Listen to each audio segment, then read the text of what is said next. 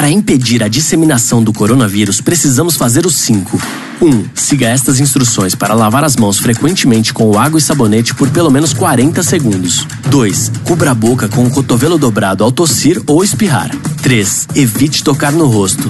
4. Evite aglomerações. Mantenha uma distância segura das outras pessoas. 5. Fique em casa se puder, principalmente se apresentar sintomas. Para saber mais, acesse www.who.int.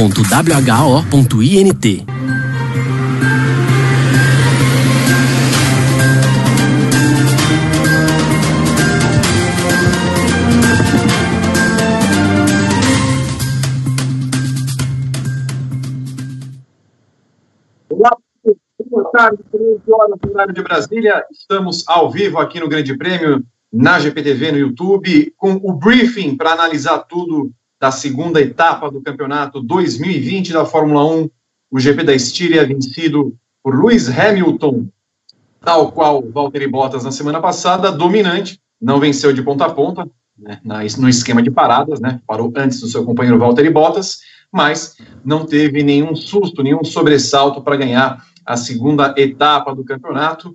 Valtteri Bottas terminou na segunda colocação, Max Verstappen foi o terceiro, Evelyn Guimarães e Felipe Noronha estarão comigo nas próximas nove horas para analisar essa corrida formidável. E já estou dando um recado para os senhores. É, quem acompanhou o briefing de manhã percebeu que houve uma série de quedas, é, por causa, claro, do nosso Rodrigo Berton, que também participa desse programa. Então, como a internet dele está oscilante hoje, se houver a queda, peço paciência. Eu também tenho paciência em aturá-la há 10 anos, é, então eu pediria a todos já desculpas se houver alguma queda é, de sinal. É, o satélite é uma beleza. Evelyn Guimarães, boa tarde. O seu comentário inicial e destaque da corrida de hoje. Boa tarde, Vitor Martins, Felipe Noronha, Rodrigo Berton e a todos que já acompanham essa transmissão. Não coloque a culpa no Berton, por favor. Ele, ele como o Max Verstappen, é um leão aí tentando colocar essas coisas no ar. Ah, bom, meu destaque é para essa corrida interessante, essa segunda corrida interessante lá na Áustria, em que finalmente a gente tem uma boa noção agora é, da divisão de forças, da ordem, da hierarquia de forças da Fórmula 1, em que a Mercedes nada de braçada, a Red Bull não está tão perto quanto é, se imaginava, e aí você tem uma Racing Point e uma McLaren aí é, querendo se aproximar da Red Bull. Felipe Noronha, se, se o Rodrigo Berton é um gato, gato não, um leão, um leão, o termo que foi usado para ele. Ou chamado de gato, o nosso gato com essa barba cheia, Felipe Noronha. Boa tarde, Felipe Noronha. Seu destaque inicial. Meu destaque inicial não é esse comentário sobre gatos e leões, é sim para Lando Norris, inclusive vim vestido, acho que deu para aparecer agora, que essa camisa é da McLaren, não é uma torcida declarada pela McLaren, mas foi o jeito que eu encontrei de homenagear Lando Norris, é, o melhor, sei lá, o dono do melhor desempenho em últimas voltas da história da Fórmula 1, mais uma vez brilhando no último giro, hoje na Estíria, ou pelo menos o melhor dono de últimas voltas lá na Áustria. É, mas isso até me pegou de surpresa, eu já tinha programado para o destaque inicial antes do Norris brilhar no final, a transmissão da Fórmula 1, que eu gostei bastante, de novo, é, focando nas batalhas de meio de grid, chegaram a mostrar até a batalha pelo glorioso 15º lugar, quando o Russell e o Latifi estavam é, duelando com talvez o Gasly, eu não lembro quem era, mas enfim, uma batalha meio perdida, mas eu gostei bastante da transmissão, mostrar tudo que é luta pelo meio e não ficar mostrando só lá quem estava é, disparado na frente, no caso Hamilton, é, uma, é um legado do Drive to Survive aí que eu acho que vale a pena destacar. Muito bem dados os destaques. Você participa do briefing através da hashtag BriefingGP lá nas redes sociais, Twitter e Facebook. O Rodrigo Berton está lá atento a elas, mas principalmente pelos comentários no chat do YouTube da nossa GPTV. Se você ainda não se inscreveu no canal, por favor, peço que faça e ative as notificações. E você pode se tornar membro, por exemplo, acabou de se tornar membro, me informa o Rodrigo Berton, Paulo Cabrini Mendes Oliveira que fez a adesão, a adesão do grupo Poli. Muito bem, muito obrigado, bem-vindo seja Paulo Cabrini. E temos também a lista de todos vocês que participam dos planos Grand Chelem e Hat-Trick aqui aparecendo na nossa tela. Mande seu comentário, mande, sempre é bem-vindo. E, claro, você que não puder, contribua com um like e faça sua pergunta e seu comentário também. Eu, eu, queria, eu queria, Norris e querida TT, que estivesse aqui Cesare Manucci, sabe? Algum italiano para vir com porcodio, porca miséria, porque nós, nós temos que começar falando da Ferrari, informação, inclusive. A Ferrari acaba de cancelar a coletiva que faria depois da prova, até porque Vettel se escafedeu e não iam ficar Mattia Binotto e, e Charles Leclerc para falar sobre o que aconteceu, até porque a pressão da imprensa italiana seria muito grande, né? Houve uma, uma grita enorme de segunda-feira, né, quando o Vettel foi muito mal naquela corrida, e tenho a impressão, Evelyn, que o, não medirão esforços para criticar o que Leclerc fez hoje na terceira curva da corrida, acertando seu companheiro e acabando com a corrida dos dois. É, a Ferrari, a Ferrari, olha, ela, ela tem o talento de conseguir, né, ela já está numa crise absurda, né, pior, pior início de temporada é, né, de, de todo sempre para essa equipe, é, pelo menos nos últimos anos, é o pior início de temporada da Ferrari, sem dúvida nenhuma, um carro muito ruim, um carro inguiável, praticamente inguiável, porque a gente percebe a dificuldade com esse carro, é, ficou muito nítido na chuva ontem, né? Porque quando o carro não é bom, né? E aí você tem um, uma condição tão adversa como na chuva, os pilotos conseguem tirar alguma coisinha, conseguem reduzir ali aquela distância, no, né? Muitas vezes no talento e tal. Mas assim, o carro é tão ruim que nem na chuva eles conseguiram tirar essa, essa diferença, né? Nem na chuva, nem nessa condição tão adversa é, eles não conseguiram, porque assim, o carro é inguiável, o carro não faz curva, o carro não freia, né? Apesar de na sexta-feira eles terem é, testado, então, na sexta-feira eles trouxeram, anteciparam aquele grande pacote de atualizações que envolvia o assoalho, é, envolvia algumas peças, né? Os end plates ali da lateral do carro, asa, enfim, uma série de coisas. Eles abriram mão de qualquer preparação para o fim de semana, né? Porque normalmente as equipes têm essa programação certinha do que eles vão é, testar, principalmente no segundo treino, pensando em estratégia para corrida, enfim, ritmo. Eles abriram mão de tudo isso para testar unicamente essas peças. Nesse momento, o Vettel ficou um pouco mais satisfeito do que o Leclerc. O Leclerc encontrou muitas dificuldades com acerto e as asas, enfim, a parte traseira. O Vettel até é, teve um, um, passo à frente com relação ao assoalho e o freio. Mas impossível, né? Eles não conseguiram dar nenhum passo à frente, na verdade, com nada, né? Porque na, no sábado choveu e foi aquele Deus nos acuda. E hoje é, eles não passaram da curva 3 por causa da, é, dessa afobação do Charles Leclerc ali no começo, de colocar o carro onde não havia espaço. O Vettel tem toda a razão quando ele fala não havia espaço, era o momento de recolher, era largada, né? Terceira curva do circuito, não, não tem condição, né? Não tem uma, uma menor defesa para o que o Leclerc fez. Ele mesmo depois assumiu essa culpa. O Matia Binotto também naquela digamos assim, nesse, nessa tendência que ele tem sempre passar a mão na cabeça do, do Leclerc, evitou culpar, evitou apontar culpados e tudo mais, preferiu dizer que agora eles têm que se unir, aquela coisa tá bem italiana, né? Como o, o, o Cesare falou no, no, durante o, o cadeira cativa de quinta-feira. Mas agora o negócio vai pegar lá dentro, com certeza, porque a imprensa italiana é é, é também muito histérica, né? Sabe? É muito paixão, muito passional. Eles, eu quero, eu estou bem curiosa para saber como, como, como vão ser as manchetes amanhã. Mas assim, o Chaz ele falou uma coisa na, na quinta-feira que pode ser que, que a, a imprensa também siga uma, uma tendência do, do, do Binotto, que é assim, na Itália eles idolatram o Leclerc, né, até chamam ele de predestinado e não sei o que e tal, é, mas duvido que é, boa parte da imprensa passe a mão na cabeça dele, viu? Acho que dessa vez ele, ele vai ser muito criticado porque simplesmente ele acabou com a corrida dos dois, de um final de semana bem difícil, né? O Leclerc nem conseguiu passar para o Q2, o Vettel ainda passou, depois ele ainda recebeu aquela punição por ter bloqueado o Daniel Kvyat é, durante a segunda parte da, da, da classificação, enfim. É uma, é, foi um fim de semana para esquecer da Ferrari e ela precisa reagir de algum jeito. É, lá na Hungria, ela precisa fazer esse pacote funcionar. O pessoal vai colocar no chat no YouTube. Se você não acompanhou o que a Evelyn está mencionando, na última quinta-feira, Cesare Mania Manucci, que é um dos maiores repórteres italianos de automobilismo, trabalhou nas diversas publicações é, da Itália, conhece profundamente o mundo Ferrari.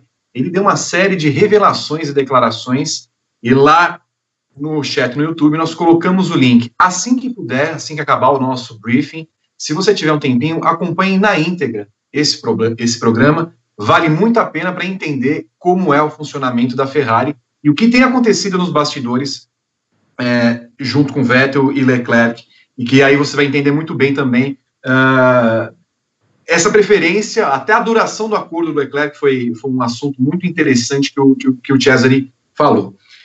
Felipe Noronha, a Ferrari em duas provas já demonstrou que não vai a lugar algum esse ano. É, tentou trazer atualizações que estavam previstas para a Hungria para esse final de semana, não seriam vistas de qualquer forma, porque o Leclerc acabou com a corrida dos dois, há um prejuízo muito grande, é, mas principalmente agora virá a pressão que é normal vinda não só da imprensa italiana, mas da cúpula da Ferrari. O Luiz Camilleri, que é o chefe, o novo capo da Ferrari, já tinha falado na semana passada. É bom a gente mudar todas as áreas como diria a Adriane Galisteu, dá um giro de 360 graus. É, esse giro vai ter que ser muito maior que a pirueta.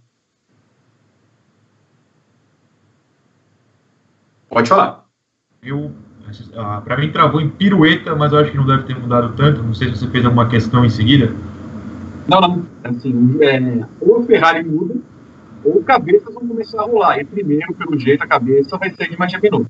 Ah, sim, perfeito. Não, claro, sem dúvida. O giro foi de 360, né? Voltou para o exato mesmo lugar, mesma bagunça, ou até piorou. É, é para quem estava assistindo já ao vivo, é, deu para perceber a Fórmula 1, um erro assim da transmissão, cortou no exato momento em que o carro do Leclerc subia. Tanto que eles tiveram que recuperar a imagem de novo. E eu estava olhando por um grande acaso para os carros vermelhos na hora, porque eu comecei a ver que eles estavam ficando muito para trás. E aí cortou para a imagem da frente, da briga do, do Verstappen com o, com o Sainz, então, que ainda estava tentando passar, ele, claro, em terceiro, e depois tiveram que voltar para mostrar a bagunça do Leclerc. Primeiro que o Binotto já tinha que ter caído, né? Eu fico imaginando o, o cara aparecendo lá na sede da Ferrari, tendo que explicar o que está acontecendo, essa vergonha. Dois, que o Vettel Sincerão, que a gente chegou a é, discutir aqui na semana passada, voltou a aparecer, tinha que aparecer mesmo, é, nem precisava, né? Porque o Leclerc foi mais ligeiro e assumiu toda a culpa, não tinha como ser diferente.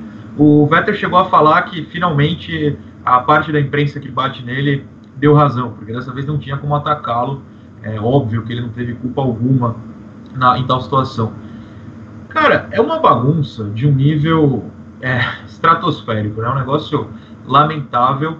E é curioso, porque você olha a, o final, a classificação final do, do GP da gloriosa Estíria, se na teoria, como o Vettel diz, a Ferrari pode brigar com quem? Renault, McLaren já não acho que possa, mas tudo bem, o Sainz acabou em nono, brigar com a Racing Point. É curioso, se não bate, eles iam brigar por quê? Para ser sétimo, oitavo? Eles iam se enfiar naquele bolo em que o Stroll, o Ricardo foram até o final e o Norris avançou? Grande coisa, né? Talvez tenha sido até bom que tenham batido logo e abandonado, porque a gente já está criticando do mesmo jeito. Mais uma corrida fraca, mais uma corrida vergonhosa, e veio a prova de vez que o pódio do Leclerc foi um completo acaso. Apesar dos antes terem falado que eu estava criticando demais o Leclerc. Não, tá aí, ó. Mais um final de semana lamentável. Certo tá o Vettel, que por ser rico pôde viajar rapidinho para fora da Áustria. Eu também fugiria se assim pudesse, viu? É, um ponto no campeonato para Vettel, né, 18 para Leclerc, mas o fato é que a Ferrari se tivesse continuado na prova, até como o Felipe Noronha falou, provavelmente tomaria um sufoco de Renault, Racing Point, McLaren. Aliás, é, fazendo uma análise global da corrida, Evelyn e, Noronha, a, a corrida da Áustria me pareceu melhor, certo? Não, eu, eu, acho que pareceu melhor porque era a primeira corrida e quer dizer a primeira corrida era sempre daquele, né, sempre bagunçada, quatro meses sem né, as equipes paradas, enfim, uma série de coisas. É, então assim, ela pareceu melhor, mas essa essa corrida de hoje é a realidade. Né, de como a Fórmula 1 A de ontem, a da semana passada foi a exceção. Essa de hoje é a regra tal como o Brasil, a realidade é sempre mais dura que o nosso sonho. Né? Semana passada foi muito mais legal. Tudo bem, como, como a Evelyn falou, por causa das quebras e tudo. É que o final de hoje foi muito bom, né? O final foi bastante divertido. É, Bottas com o Verstappen, o Norris, então salvou, é, salvou um pouco da nota, né? Que eu acredito que a gente vai dar no final. É, muito do que aconteceu na corrida de hoje, é, embora tenha sido pior do que da semana passada, mas muito do agito da corrida de hoje se deve à Racing Point, aos dois pilotos é, que largaram lá atrás e com um carro bom tiveram de fazer uma corrida de recuperação. É, mas entrando nessa seara da Racing Point em comparação com a Ferrari, me parece muito claro, e quando a gente começava a fazer a análise da temporada, a gente falava, olha, essa Racing Point periga ficar à frente da Ferrari. E hoje, me parece que, óbvio, a bola de cristal está ligada, mas não me parece, né, nem Noronha, que Vettel ou Leclerc teriam um ritmo para é, acompanhar o que Pérez e Stroll até fizeram hoje na corrida, proporcionando é, boas ultrapassagens e disputas até a última curva, inclusive. Não. então, na verdade, tinha, eu estava muito impressionada com a recuperação deles, né, dos dois pilotos, né, a gente, aí você vai ter que dar o seu bracinho ao torcer, né, um pouquinho, né, Vi, com o Paiê, só um pouquinho. Corridaça do jovem. Mas assim, é, eu tinha planejado falar um pouquinho sobre a Racing Point e o quanto essa equipe é, conseguiu tirar dessa é, o carro é a cópia da Mercedes, né? A gente já falou muitas vezes isso, mas o quanto eles conseguiram de tirar, é, tirar de ritmo nesse, nessa corrida mesmo, por isso que eu falo que essa corrida é a realidade, então a gente percebeu que eles têm um ritmo muito forte mesmo, é claro que ainda não é o ritmo da Red Bull e muito menos o ritmo da Mercedes, né? Sem, sem, sem discussão.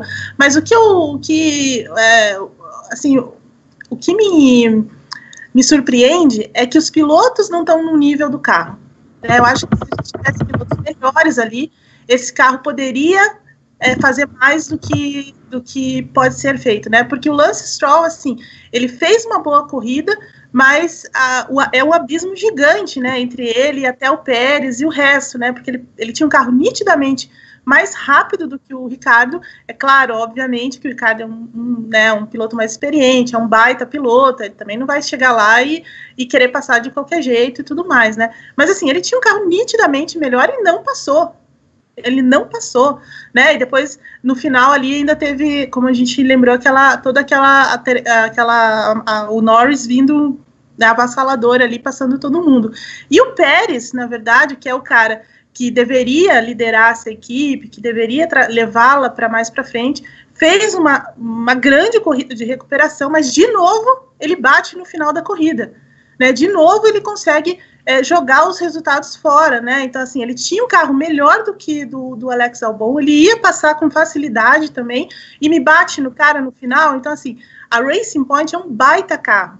É um, é, e a equipe é muito boa, né? Assim, do, do, do, ponto de vista operacional, estratégia, tudo certinho. Tanto que eles cons conseguiram copiar esse carro e ele é muito bom. Só que os pilotos, é, assim, são muito abaixo do carro. Né? Eu acho que a, a, Racing Point precisa, se ela quer mesmo entrar nesse, é, nessa briga maior dentro ali com Red Bull, Mercedes, ela, ela tem que começar a pensar nessa, nessa dupla de pilotos para a próxima temporada. Não, não tem como continuar com esses dois. Embora a gente saiba, né, que o, o Lance é filho do dono, não vai sair, enfim.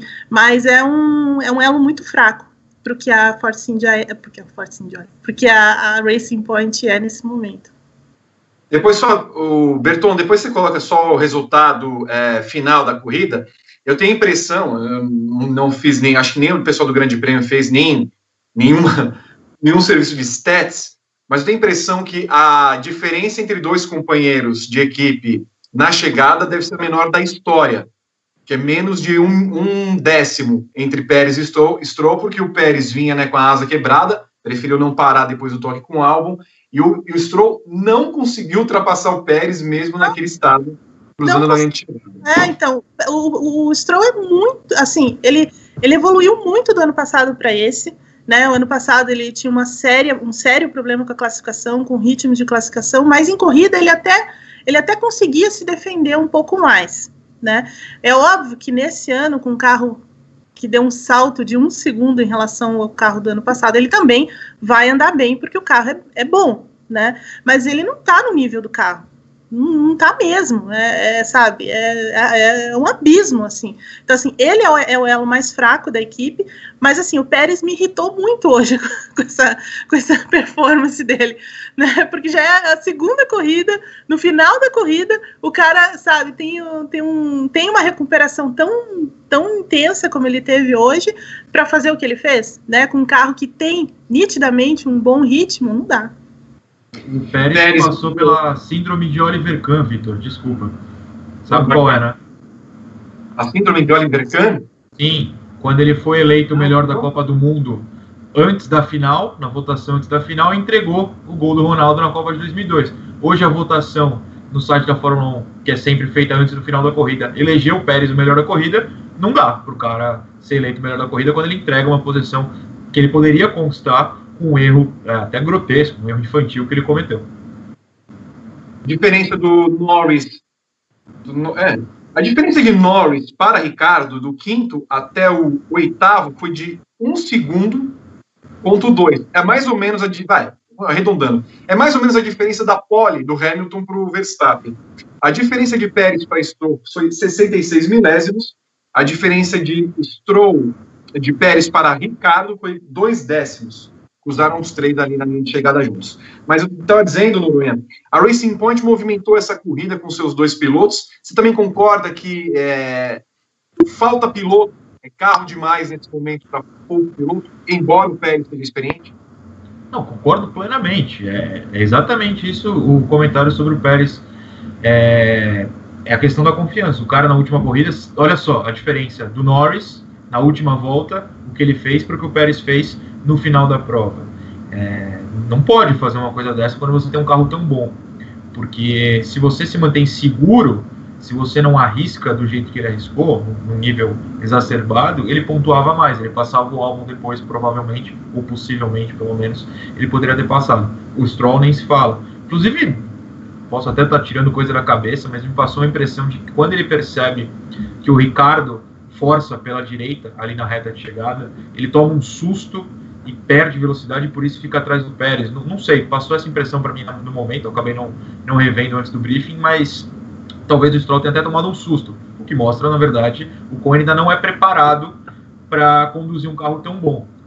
Aí a gente vai acabar voltando à discussão. É, tem espaço, na teoria, para mudar de piloto para o ano que vem. Aí na Racing Point tem o Vettel preso numa bagunça na Ferrari, sei lá, né? É, a discussão acaba sendo inevitável mas sem dúvida alguma eu, eu acho que é um carro bom demais para essa dupla. Eu, como antiperista no site, apesar da maioria do site amar Sérgio Pérez, me sinto até reconfortado em vê-lo entregar para justificar o meu. Não que eu não goste, mas eu não sou muito fã do mexicano, não. Muito bem. Quero chamar Rodrigo Berton em sua primeira participação. Lembrando que se você é, acompanhar uma queda na transmissão, repito, é culpa de Rodrigo Berton toda vez que entrava no briefing, caía. Tinha até medo. Boa tarde, Rodrigo Berton. Boa tarde, Vitor. Boa tarde, Evelyn. Boa tarde, Noronha. Obrigado pelas palavras, Evelyn.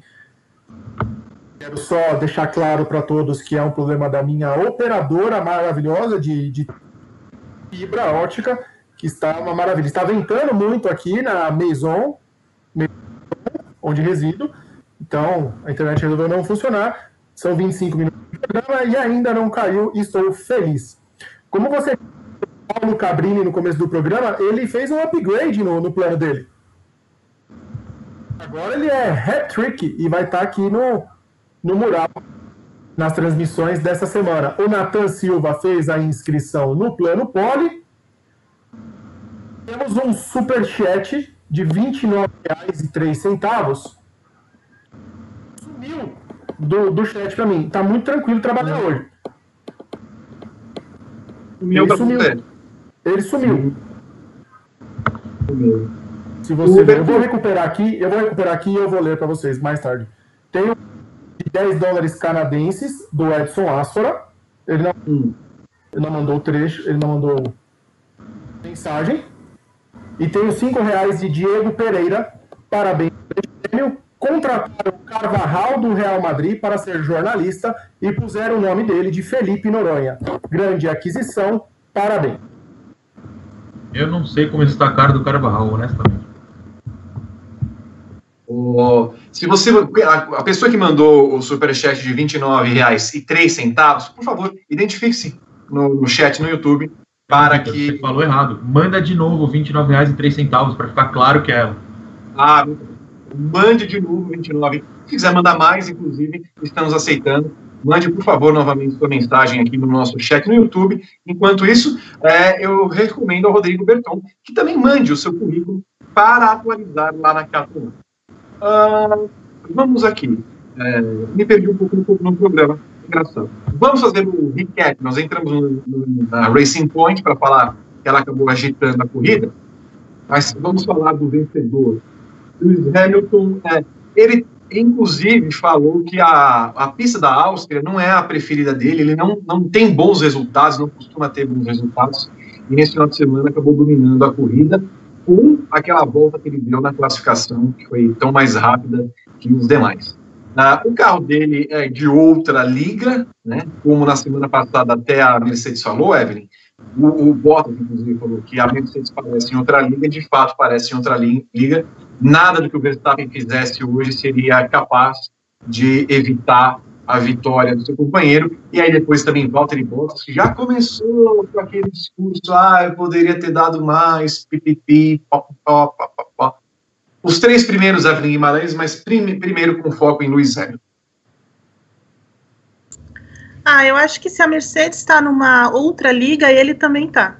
Né, na comparação com os pilotos. Né, né. Ontem ficou muito evidente, até escrevi isso na análise de ontem, porque ficou tão nítido que ele é muito melhor do que os outros, assim, é, naquela volta, né? Porque a, muitas vezes a, a, Fórmula 1 tem disso, a gente é, condicionar muito o, o desempenho, o resultado ao, car ao carro que o cara tem, então, ah, ele só ganhou por causa do carro, né? Enfim, coisas assim. E, e, na verdade, muitas vezes a gente percebe que uh, o carro deixa, o carro perde essa briga em situações como a de ontem, né, em que ele, naquela condição totalmente adversa, com uma visibilidade horrível, ele não cometeu um único erro durante toda a classificação, toda vez que foi para a pista foi o mais rápido, inclusive na última volta, quando é, ele salvou uma aquaplanagem na volta de abertura, né? E depois fez aquela volta incrível para colocar um segundo e dois em cima do, do Verstappen. Olha que o Verstappen tentou, né? O Verstappen também foi um leãozinho ali tentando tirar tudo daquele carro, como ele fez hoje na corrida também. Esse cara, né? Fantástico. Mas o Hamilton tá numa, tá numa liga totalmente diferente, carro bem acertado hoje, eles conseguiram resolver os problemas da parte traseira de sexta-feira, né, porque ele, na sexta-feira ele não se sentia muito confortável com o acerto da parte traseira, não conseguia encontrar ritmo, não conseguiu encontrar ritmo nem de classificação, nem de corrida, mas aí eles conseguiram resolver esse, é, esse problema.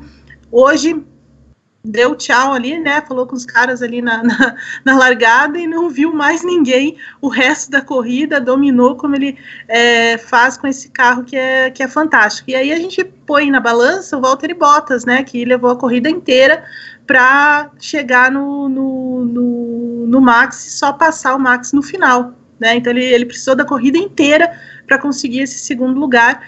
E, e aí você vê bem a diferença entre Hamilton e Bottas, né? Foi sem dúvida uma redenção e diante do que aconteceu, quase uma vingança, né? Diante do que aconteceu na semana passada, realmente a Áustria não é o melhor lugar de resultados para ele, né? E ele também não gosta muito da pista. E para o Bottas é o contrário, né? Parece que o Bottas corre em casa na Áustria, já venceu semana passada, enfim, tem um tem bons resultados, sempre tem ótimos resultados por lá.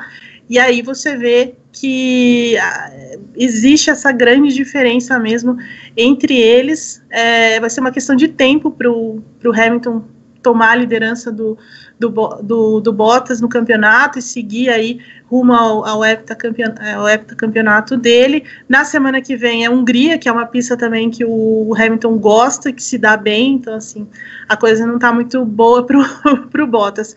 Mas queria falar um pouco do, do Verstappen, o Verstappen é, é, incrível esse piloto, né? Assim, a gente é, fala muito da, da agressividade dele e tudo mais, mas agora ele está muito centrado também.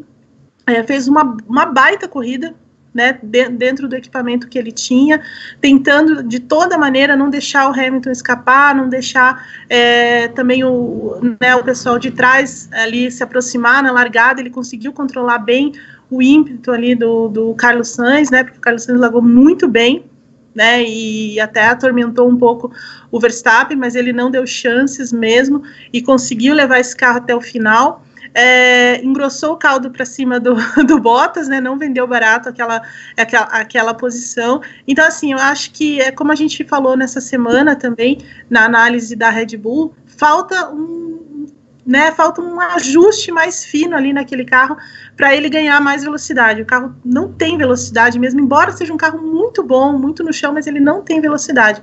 Só que o, só que o Verstappen consegue tirar muito mais desse carro do que o Albon, embora o Albon seja um ótimo piloto também, ali junto com, com a Red Bull, mas hoje como, como a comparação com Hamilton ficou muito clara entre Hamilton e Bottas, o quanto o Hamilton é muito melhor, dentro da Red Bull isso também ficou claro, o quanto o Max faz grande diferença na relação com o Alex Albon. Felipe Noronha, Hamilton dominando, é, Bottas claudicante, Verstappen é, vendendo caro a segunda colocação, né? É, não tinha mais pneus, contestou inclusive a estratégia da Red Bull em ter parado mais cedo. Uh, mas os três né, meio que monopolizaram a corrida. Daqui a pouco falaremos do, em específico de Alex Albon. Queria que você falasse a respeito dos três primeiros com foco no Hamilton.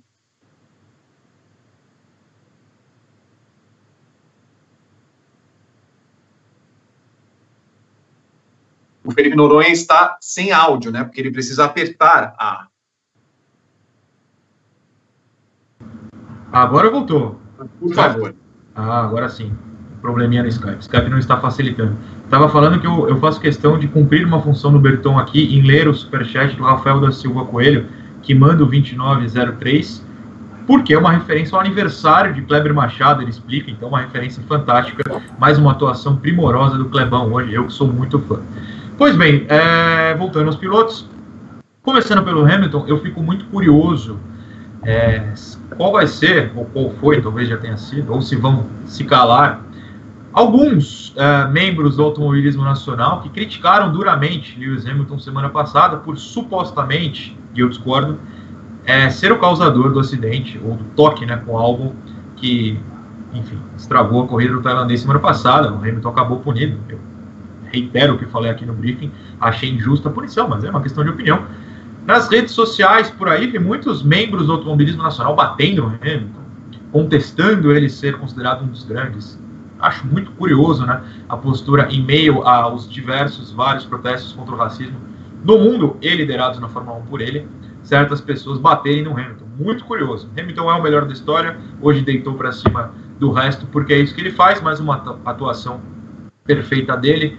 É, quase completou né, com a melhor volta, faria um pontinho extra para já se aproximar mais do, do Bottas, mas o Sainz acabou segurando. Foi o Sainz, né? Acho que foi o Sainz sim, fez a melhor volta mais para o final da prova.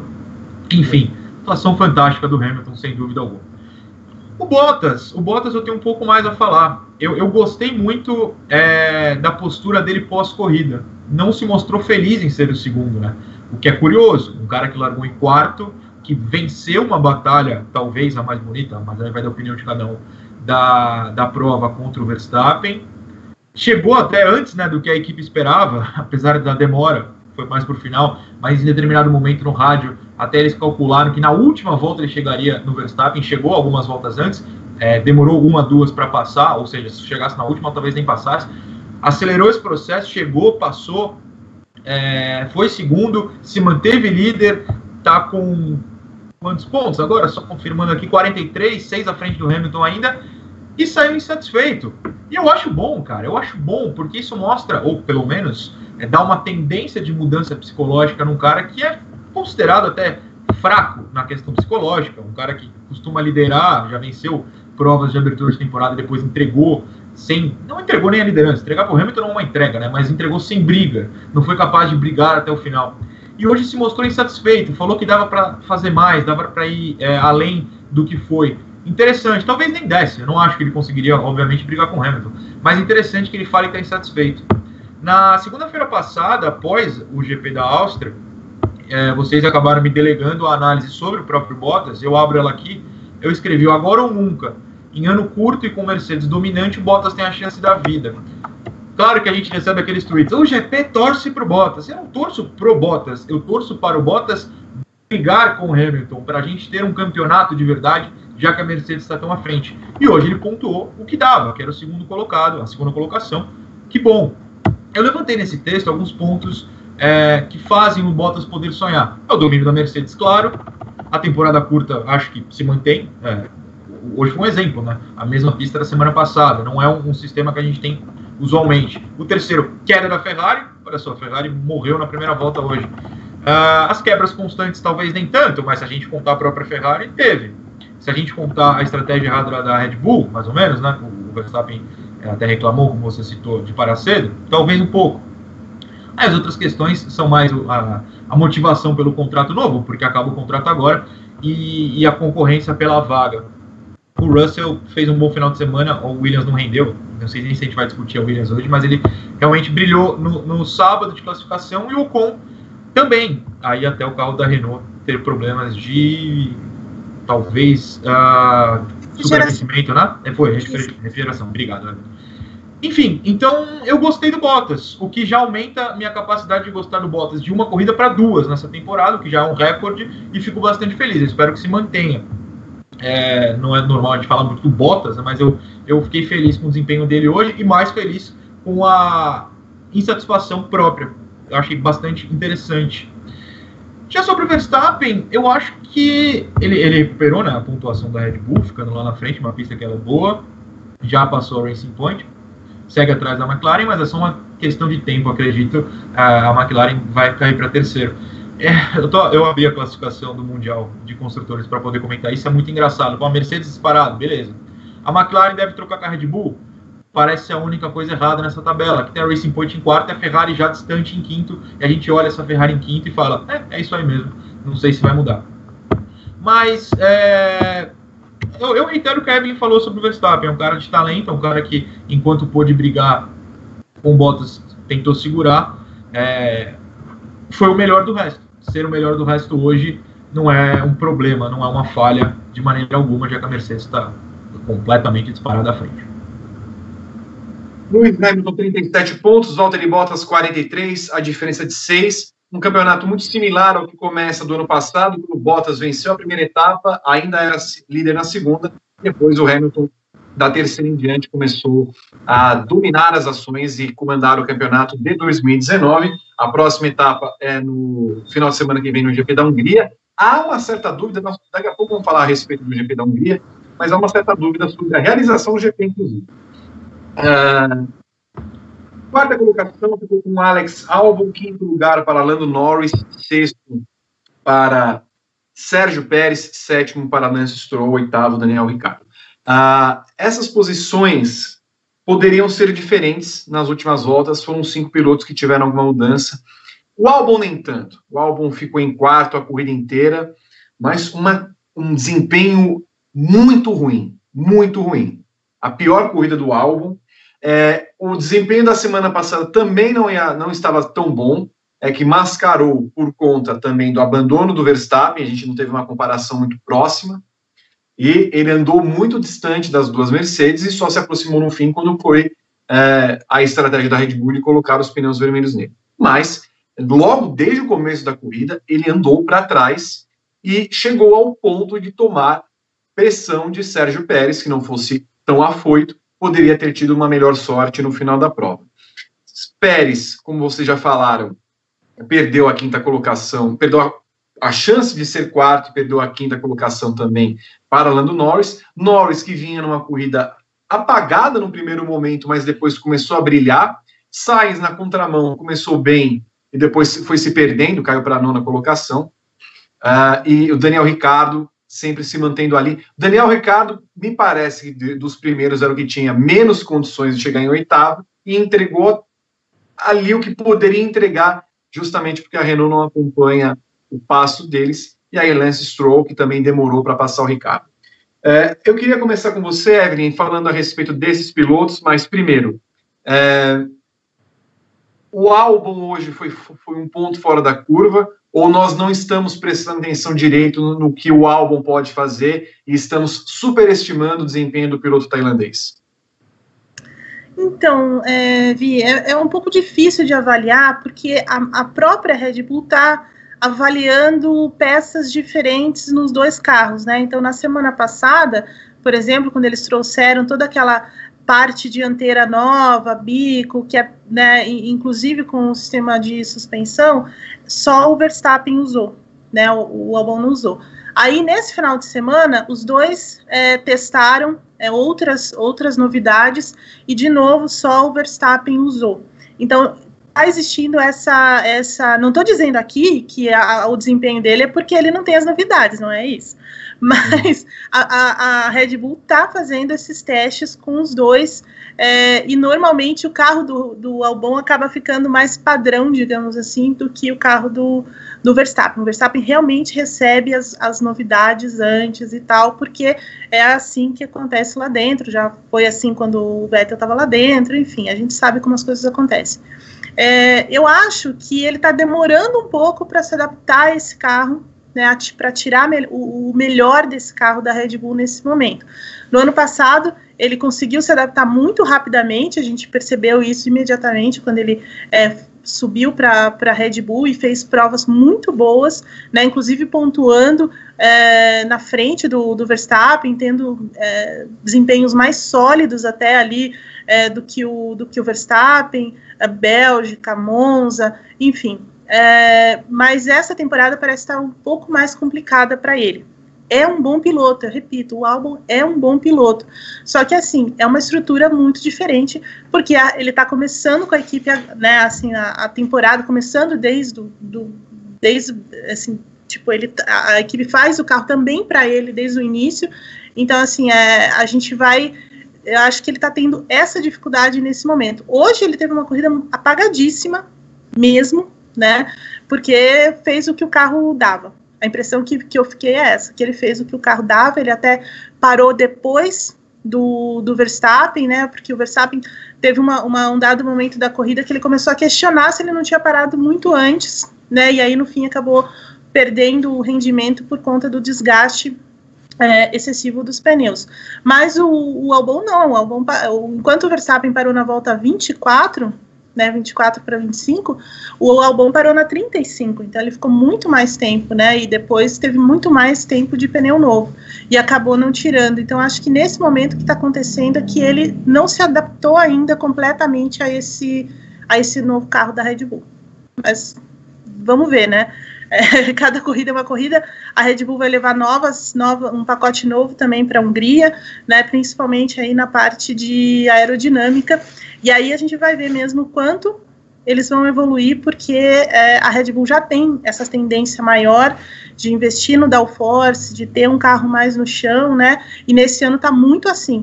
Então é, vai ser interessante ver como é que eles vão lidar com esse novo pacote lá na Hungria, para tentar, porque é uma pista que se tem uma pista que pode se adaptar ao carro é a da Hungria, né, que é uma pista muito travada. 13 horas e 43 minutos. Antes de Felipe Noronha, só quero avisar a todos que acontece nesse momento a largada da corrida 2 eh, da Indy em Road America, é o Kart Lake. A McLaren também aparecendo bem lá, primeira pole position da carreira da McLaren enquanto equipe na categoria, com Patrício Howard, com Colton Herta largando na segunda colocação e com Alex Palou grande espanhol que terminou em terceira corrida de ontem.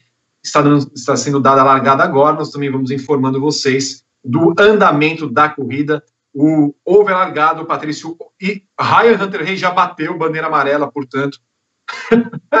ah, que eu adoro a Indy. Felipe Noronha, Alex Albon para você. É, e eu ia até colocando a questão como um todo. É, Vettel conversou várias vezes, já está se oferecendo, sabe que não vai lá, não sei o que lá, mas hoje de manhã vimos Vettel conversando com Dietrich Mateschitz, presidente da Red Bull. Christian Horner garante, não tem lugar para ninguém lá. Uh, Helmut Marko também não, mas eles estão abaixo desse cara que é o centro das atenções da Red Bull. O que, que você acha a respeito? Trocaria álbum por, por Vettel ou o álbum seria melhor aproveitado e o negócio é manter jovens pilotos na equipe?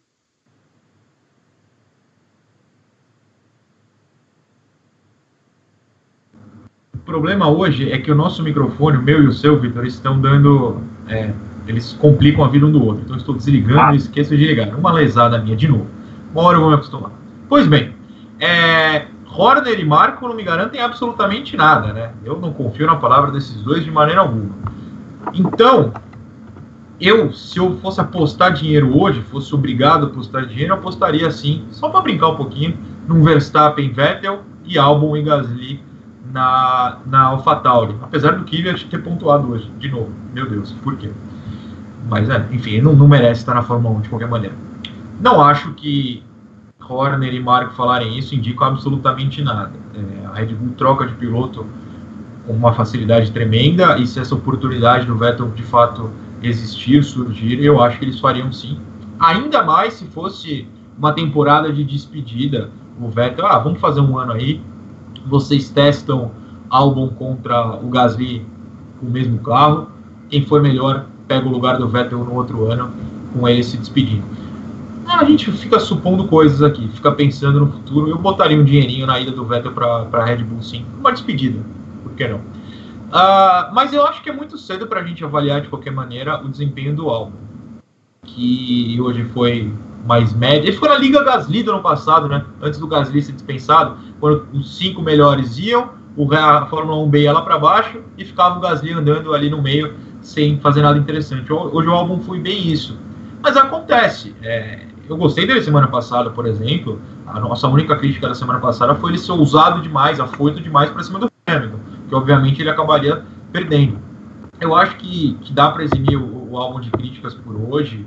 É, como a Evelyn falou, se, se as, as atualizações vão primeiro para o Verstappen e se é começo de temporada e ele ainda precisa pegar o jeito, eu, eu não, não me, me eximo de criticar, não vejo problema não, acho que acontece melhor acontecer uma corrida média e terminar em quarto é, sem grandes riscos do que fazer uma corrida lá Gasly e terminar em 15 como foi hoje, brigando com as Williams. É, não, não, não vou criticar o álbum não, acho que é muito cedo, acho que ele é muito bom e, e acredito nele pegando o jeito no restante da temporada, o que não tira a possibilidade do Vettel assumir esse lugar por uma questão de carinho, uma questão festiva da Red Bull com um cara que foi quatro vezes campeão, campeão do mundo com eles atualizando o acidente da Indy lá na largada de Elkhart Lake, Grant Hale, Jack Harvey e outros pilotos envolvidos também, um acidente forte com o Hunter Hay, tudo bem com o piloto, mas o carro teve a sua parte dianteira destruída. É, o Hale, que tem um azar do cão, teve problemas nas quatro provas quando estava na frente também, é, tendo problemas. É, saindo da McLaren da Indy, que eu falei agora há pouco do Pato Howard, para a da Fórmula 1, a McLaren, em um determinado momento da corrida, Evelyn, parecia contentar-se com o oitavo e nono lugares ali, né? É, tanto que o Sainz abriu passagem, certamente, uh, orientado por sua equipe, vendo que Lando Norris estava muito mais rápido. Sainz perdeu o rendimento ao longo da corrida. Mas o Lando Norris foi atrás dos pontos necessários, fez voltas mais rápidas, se tornou no homem como o Noronha falou, num homem que é da chegada, o cara que brilha no, nas, cuida, nas voltas finais, e não foi diferente hoje, foi para cima, claro, se aproveitou um pouco também da briga entre é, Stroll e Ricardo, quando o Stroll demorou 912 voltas, mais um, um ponto de, réu, de, de réis, para tentar passar o Ricardo, no que conseguiu, abriu chance para que o Norris se aproximasse. Mas o fato é que, assim, a McLaren é, já sabe que Carlos Sainz vai embora, e aí começa a depositar mais as suas fichas em Lando Norris. O desempenho dele é notavelmente melhor em corridas do que o companheiro espanhol que vai para a Ferrari no ano que vem. Ah, então, eu acho que é meio inevitável, assim, sabia? Eu acho que mesmo dentro da equipe, mesmo com todo o profissionalismo, é meio inevitável que isso aconteça, porque você tem dois caras ali, um deles é, já com contrato assinado para outro ano, já com a vida encaminhada para uma Ferrari. Agora eu fico pensando, né? Trocar o certo por duvidoso aí para o Sainz, mas é, isso é uma conversa para outro dia. Mas, assim, é, é, inevitável que a McLaren vá começar a, a olhar mais para o Lando Norris, se já não está olhando mais para o Lando Norris, e eu acho que é totalmente natural também, porque você tem ali um cara que é que foi formado pela equipe, tal qual o, Hamilton, né, é, é, anos atrás, e aí um cara que está entregando os resultados, que está fazendo realmente por merecer, né? Ele é como você falou no começo, assim, ele é, tem um início de corrida até bem conservador, bem apagado, e daí de um dado momento acaba deslanchando na corrida para terminar daquela forma espetacular como na semana passada. Não tem como a gente não olhar para um cara desse. É, é, claro que tem que colocar na balança que o Carlos Sainz teve uma, teve uma corrida mais tu, é, tumultuada, digamos assim, né? Ele teve aquela parada que ficou uma eternidade lá é, nos boxes, então ele perdeu um monte de posições, depois volta, enfim, tudo aquilo. E só que para mim agora nesse momento a McLaren tem o quarto melhor carro da da Fórmula 1 e acho que a gente pode esperar mais resultados e outros pódios nesse momento. Mas até completando pelo gancho, Evelyn, você fala que ela tem o quarto melhor carro da Fórmula 1, mas é, é, em termos de pilotos, ela acaba se igualando à terceira. Eu imagino que na, na sua avaliação seja a Racing Point. Sim. Eu acho que a Racing Point ela está um pouco à frente da McLaren em termos de ritmo mesmo de corrida. E carro, acho que o carro da, da, da, da, Racing Point é melhor do que o carro da McLaren.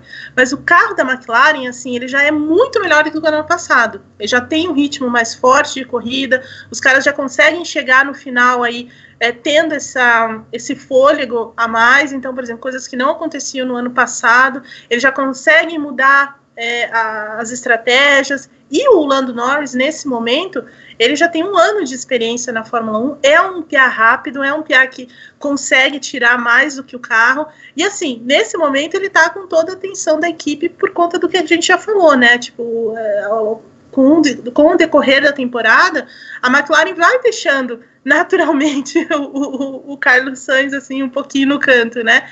Para investir nesse menino que agora está entregando os resultados, né? Espetacular semana passada e essa semana ainda mais, né, com aquela baita ultrapassagem, enfim, tirando tudo desse carro. Então, assim, para mim a Racing Point está um pouco à frente da McLaren, mas a McLaren tá, tá chegando, né, e ainda numa evolução grande do ano passado para esse.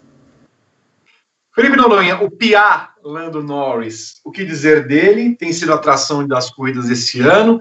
É um piloto carismático, um piloto que é envolvente também fora das pistas, anti-Raikkonen, por assim dizer, é, e que vai liderar a equipe sabendo que vai ter Ricardo, que é, um, é o seu similar em termos de carisma, no ano que vem. Mas falando desse carro de agora, a McLaren começa a entrar nos rumos num momento muito difícil de sua existência, pediu um empréstimo bilionário para o Banco do Bahrein para poder saldar suas dívidas todas, para não ter que mandar tanta gente embora. Em pista, é, vai entregar e, pelo jeito, até pelo que a Evelyn está falando, tende a brigar com essa Racing Point, que é melhor que ela, mas que tem pilotos abaixo dessa dupla. Sem dúvida alguma. Curioso, né? Que o Norris pode ser a salvação de uma McLaren que tinha Alonso até outro dia. Saudades Alonso, volta, voltou. Enfim, é... eu estava vendo aqui, ano passado, o Norris foi sexto no Bahrein, foi a melhor colocação dele, junto com a própria Áustria. Esse ano ele foi terceiro e quinto. Acho que é impossível uh, não tirar daí uma prova da evolução do moleque. E digo mais, para mim, entre ele, Pérez, Stroll e o Sainz, boto todo o meu dinheiro no Norris. É fácil, com tranquilidade. Acho que o que você falou de, ok, a Racing Point tem um carro melhor ainda, mas os pilotos igualam, eu diria que superam. O do Norris, ele é melhor que os dois hoje e para o futuro mais ainda, até por ser mais jovem que o Pérez e muito melhor, mas muito melhor que Stroll, obviamente. Que bom, né, que ele está salvando uma equipe e colocando essa equipe na briga, uma equipe que até ano retrasado a gente dava como se acabasse, talvez ninguém sentisse falta. Exagerando um pouco só para pontuar bem. É muito legal que o Norris faça isso. é o, é o ah, é difícil falar, é o melhor da temporada em duas provas, mas é, é o que mais nos diverte, o cara que entrega a emoção, o cara que entrega a história da corrida e novamente entregou com essa última volta. É muito empolgante ter um moleque de 21, né, 20, 21 anos, fazendo o que ele faz. E, cara, eu acho que não, é nenhuma brincadeira mais a questão do Sainz, né? Ele olhar para a Ferrari e falar: Meu Deus, o que, que eu estou fazendo? É torcer por um milagre, porque quantos anos seguidos de queda na Ferrari? Vai surgir uma evolução para o ano que vem, não vai mudar o regulamento para o ano que vem, né? É só 2022 agora. Então o Sainz deve estar desesperado. Talvez até enciumado, invejando o Lando Norris. A McLaren tem que apostar assim no Norris todas as fichas. Tem que ser o piloto 1, inclusive ano que vem é, com o Ricardo. Eles vão ser a dupla mais divertida, sem dúvida, mas hoje tem que botar as fichas do Norris, independentemente de Sainz, independentemente de Ricardo. Eu não tenho a menor dúvida disso é o cara mais divertido do grid hoje, é o cara que entregou os melhores momentos em duas provas. É, é a salvação da McLaren. Se você precisa entregar resultado até para, por exemplo, sei lá, mais patrocinador, aumentar valores, já que está quebrada, é esse menino que vai recuperar e botar a McLaren lá na frente de novo. Hoje ele é terceiro do Mundial, a McLaren é vice completamente às custas dele. E a McLaren tem que segurar, né? Tem que segurar esse cara é, e segurar, você faz dando um carro decente. Mais um ano de evolução na McLaren, isso a gente já não tem dúvida. Tem que continuar evoluindo até a soma de um carro decente e o talento dele, que eu tenho certeza que é para brigar por um título mundial no futuro. É o grande nome e tem minha torcida nesse grid atual, claro, tirando o Hamilton, que eu não escondo, mas o Norris vai ter minha torcida por muito tempo pelo que ele está desempenhando, mostrando e apostando, porque você não, você podia se conformar com essa última volta. Ah, tô ali sétimo, né? Tá bom. Não, enxergou a oportunidade, foi para cima é, nesse domingo. Semana passada, tem cinco, cinco décimos para tirar, vou pisar aqui, vou arriscar e vou tirar. E tirou. Poderia não ter tirado, mas não. Enxerga a possibilidade, não comete erros, não cometeu até aqui, e vai para cima. É divertido demais, gosto muito desse moleque. Chamo o Rodrigo Berton para mais rodadas de comentários dos nossos seguidores que acompanham o briefing pós-GP da Estíria. Berton. Só para recuperar, então, aqui o superchat do Rafael Coelho, que é um dos assinantes do plano Gran Chelem do também. Não sei se o pessoal critica tanto o Kleber Machado. É como todo mundo, mas também consegue entreter e passar informação de forma suficiente para a maior parte dos telespectadores e depois mais R$ 29,03. Já tinha chat, mas acho que perdeu. O valor em referência ao aniversário de Kleber Machado, que é no dia 9 de março. O Luiz Otávio da Silva Brito, felicidade de acordar no domingão e ver a Fórmula 1 por R$ reais. S Racer por R$ reais. Hamilton só não leva a taça se pegar coronavírus e perder etapas. Parece bobagem, mas pode acontecer. Ninguém sabe disso. Fica aqui o, o convite para você participar da transmissão, mandando o seu superchat ou aqui embaixo do vídeo em Seja Membro e fazendo a sua adesão no Clube Prêmio. E, Vitor, eu estou sentindo falta de uma coisa. O quê? De um, um abraço fraterno? Também. Acho que seria ah. muito salutar agora, no momento, um abraço fraternal mas estou sentindo falta de likes. Temos 1.247 pessoas neste programa maravilhoso e apenas 611 likes. Lembrando que se não passarmos de mil, não teremos o time extended de hoje do nosso programa. Então você ficará com menos conteúdo, azar seu. Estamos aqui para isso. É, nós vamos falar do resto do grid, né? No, no, no comboio da salvação, Evelyn Guimarães. Mas eu me decepcionei um pouco com George Russell hoje tinha ali eh, chances muito boas no começo da corrida, acabou errando e caiu lá para a posição que ele estava acostumado, junto com o Nicolas Latifi, mas não saiu de lá, não conseguiu evoluir muito. As Haas e a... Achei interessante a briga é, inteira, a prova inteira entre as Haas e as Alfa Romeo, os quatro carros ali, não teve acidente da Haas, Evelyn Guimarães. Isso eu fiquei impressionado. Um toquinho, uma escapada. O que, que aconteceu? Não eram os mesmos pilotos, não é possível. A Toro Rosso do Gasly andou para trás, né? o, o Kvyat pontuou, mas a do Gasly andou para trás. Estou uh, esquecendo de alguma outra equipe? Não, né? Acho que são, são essas que completaram o grid. E o Ocon, né, teve problemas, é, o, mesmo, o mesmo problema que teve o Ricardo na semana passada, o Ocon acabou tendo nesse final de semana, vinha num ritmo similar ao do Ricardo, mas esse é o comboio do inferno que terminou a corrida. comboio do inferno. Palavras duras. gostei, gostei, do, gostei do Gostei do conceito. Bom, eu vou começar pela Alfa Romeo e pela Haas, que, é, como você disse, incrivelmente não teve nenhum toquinho, nenhuma saidinha, nada, nada, nada, nada.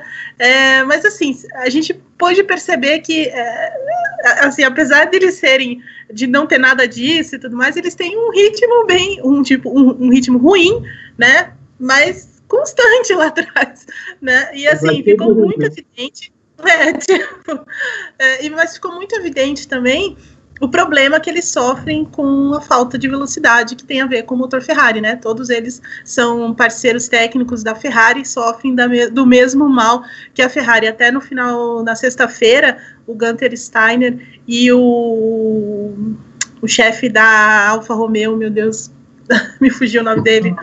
O Frederico Isso é, de, foram muito educados, né, quando perguntados, escuta, e esse carro, da, e esse motor da Ferrari, né, enfim, não está atrapalhando demais a vida de vocês? E os dois, assim, olha, essa é uma pergunta que você tem que fazer para a Ferrari, né, não, é, não para gente. Então, assim, evitaram qualquer crítica, qualquer é, cobrança pública aí da Ferrari, mas é nítido que sofrem horrores por causa desse motor péssimo que a Ferrari tem, que essa queda é, gigantesca de desempenho, empurrada, claro, por toda essa essa treta envolvendo os motores do ano passado, o FIA, o acordo, enfim, uma série de, de problemas aí, aí as, essas equipes acabaram também sofrendo com isso, e sem velocidade numa pista como essa da, da, da Áustria, é, o resultado é esse. Uh, o, o, Russell, sim, me decepcionou bastante, porque ontem ele fez uma baita classificação na chuva, né? E aí a gente volta com aquela coisa de, né, na condição adversa, os melhores se é, se sobressaem, né? Então você vê que ele andou muito mais do que o carro na chuva, naquela condição de pouquíssima visibilidade, passou para o Q2, é, ainda largou mais à frente por, por conta da punição do, do, Leclerc, mas já no início da corrida jogou tudo isso fora. Então é um pouco do noviciado, né? Da, da juventude e tal ali, daquele, daquela afobação de tentar fazer mais do que, do que dá, e aí acabou voltando para o lugar dele, para o posto de realidade mesmo da Williams. Mas é, a Williams é, é, isso que a gente vê, né? Assim, ela deu, ela conseguiu melhorar em alguns pontos, mas ainda tem um longo caminho pela frente. O Latifi, como na semana passada também, ainda não está na Fórmula 1, então é, nada muito novo aí nesse, nesse, nesse cenário, né? E quanto a AlphaTauri, realmente eles me decepcionaram um pouco, mas isso tem a ver também um pouco com a estratégia, né? Que eles adotaram, principalmente o Gasly, que foi a o, o, Gasly e o Kvyat, na verdade, mas assim, é, o Gasly ainda pior porque ele pôs, ele, ele fez duas paradas, né? E no meio delas ainda me colocou um pneu, um pneu duro, né? o, o, o Kvyat também. Então, assim, o que, que acontece?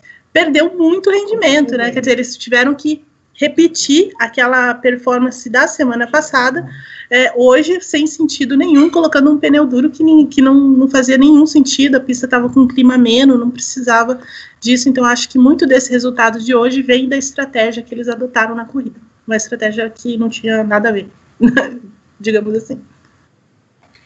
O, antes do Felipe Noronha, eu queria só fazer um comentário. Estamos acompanhando aqui na câmera 18 do nosso estúdio do Grande Prêmio a corrida da Indy. Will Power está num dia de pica-pau de polainas. Se você não está tendo a oportunidade de acompanhar, ele tirou, ele foi responsável pelo acidente do Ryan Hunter Hay. Ele ajudou a tirar o Grant Hall da corrida, foi punido, caiu para a última e agora na relargada bateu.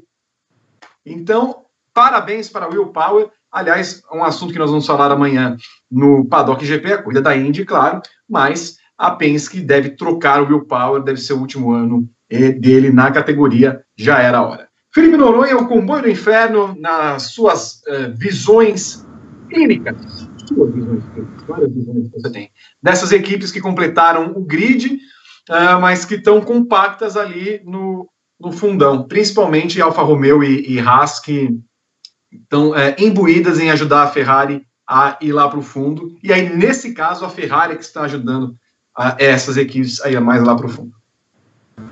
Muito interessante esse pacto do inferno aí, né? A, a Ferrari, Haas e Alfa Romeo. Mas eu quero começar com o Russell. Eu acho que é uma história legal é, desse ano até aqui, porque ele tem falado bastante sobre como nos, na, na pré-temporada, nos testes lá em Barcelona, em fevereiro, a Williams parecia ter um ritmo melhor de corrida. Quando eles testavam o ritmo de corrida e parecia bom. E nas duas, nas duas etapas até aqui, semana passada e hoje, ele brilhou na classificação, ele foi muito bem ontem, né? foi um espetáculo dentro do que a Williams pode entregar, independentemente de chuva e tal, ele foi muito bem, precisa desse elogio. Só que ao final da prova na semana passada ele falou isso, né, de que não tinha entendido por que o ritmo de corrida não era tão bom quanto parecia nos testes e o de classificação havia melhorado e que buscaria corrigir para esse final de semana. Não corrigiu. De novo, a Williams não entregou no ritmo de corrida, entregou sim na classificação. Quase foi para um Q3, imagina que loucura. Ele até pede desculpas, eu estou com o site da Williams aberto aqui, e ele assume o erro, né? Ele fala que o, o, a aderência do carro foi completamente perdida na curva 6 e por isso fez bobagem. Que bom, pelo menos que ele assumiu é, o erro, porque ele tem talento, cara. Eu acho que uma questão de tempo ele acertar. Quer dizer, questão de tempo para o Williams acertar é um problema. Questão de ele, dele se acertar, eu acho bem mais fácil. Não sei se na Hungria, que nem ele acaba falando, mas mais para frente. É, bom, já o, a dupla a dupla inútil aí entre Haas e Alfa Romeo, né? É incrível como não tem o que contar. Legal, vamos lá. O Raikkonen é um perigo. Espera aí, seu, seu microfone está dando problema com o meu. Não, eu só falei assim, eles estavam ali, na, constaram no, no, grid ali, né? Se tivesse 16 carros no grid da Fórmula 1, ninguém ia perceber porque os quatro estavam lá sem fazer nada. Não, exatamente isso que eu ia falar, porque o Raikkonen 11, aí Magnussen 12, o Grosjean 13, o Giovinazzi 14.